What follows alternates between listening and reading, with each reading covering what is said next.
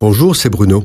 Merci d'écouter ce podcast. N'oubliez pas de vous abonner et d'activer les notifications afin d'être averti chaque semaine des prochaines sorties. Si vous faites une enquête auprès d'une population choisie au hasard, en demandant quelle est la fête chrétienne la plus importante, spontanément et immédiatement la réponse est Noël.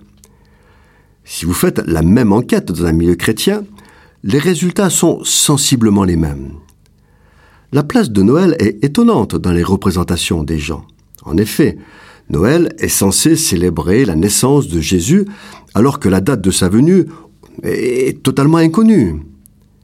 Et ce qui est plus gênant, c'est que la date du 25 décembre retenue n'a rien de religieux puisque c'est la fête du soleil.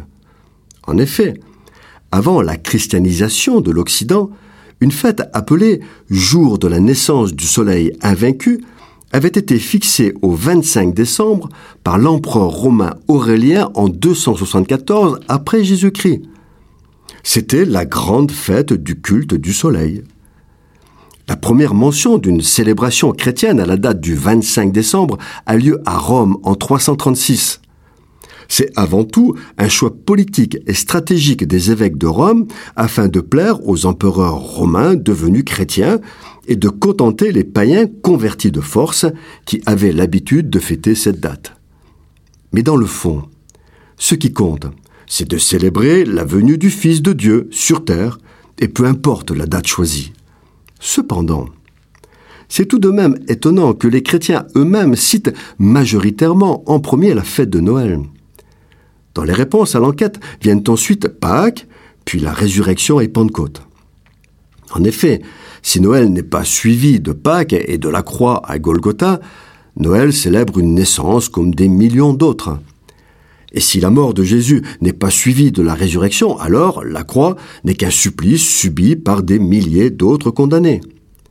Finalement, la résurrection de Jésus est l'événement le plus considérable de tous, et de loin.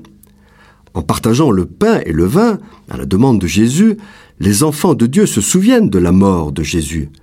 Mais sa résurrection, le premier jour de la semaine qui suit Pâques, quand la fêtons-nous À peine est-elle évoquée. Or, la résurrection de Jésus est le cœur du christianisme. Si Jésus ressuscite, nous ressusciterons. S'il monte au ciel, nous y monterons aussi parce que nous sommes un avec Jésus. Parce qu'il est ressuscité, nous sommes aussi ressuscités avec lui. C'est ce que dit l'apôtre Paul aux Éphésiens. Dieu nous a ressuscités ensemble et nous a fait asseoir ensemble dans les lieux célestes en Jésus-Christ. La résurrection de Jésus, c'est l'assurance du salut de l'enfant de Dieu.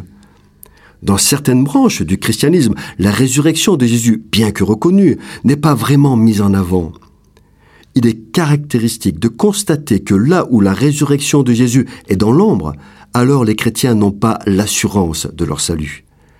Et s'il n'y a pas assurance du salut, il n'y a pas joie du salut. Saisissons donc la résurrection de Jésus et vivons en ressuscité.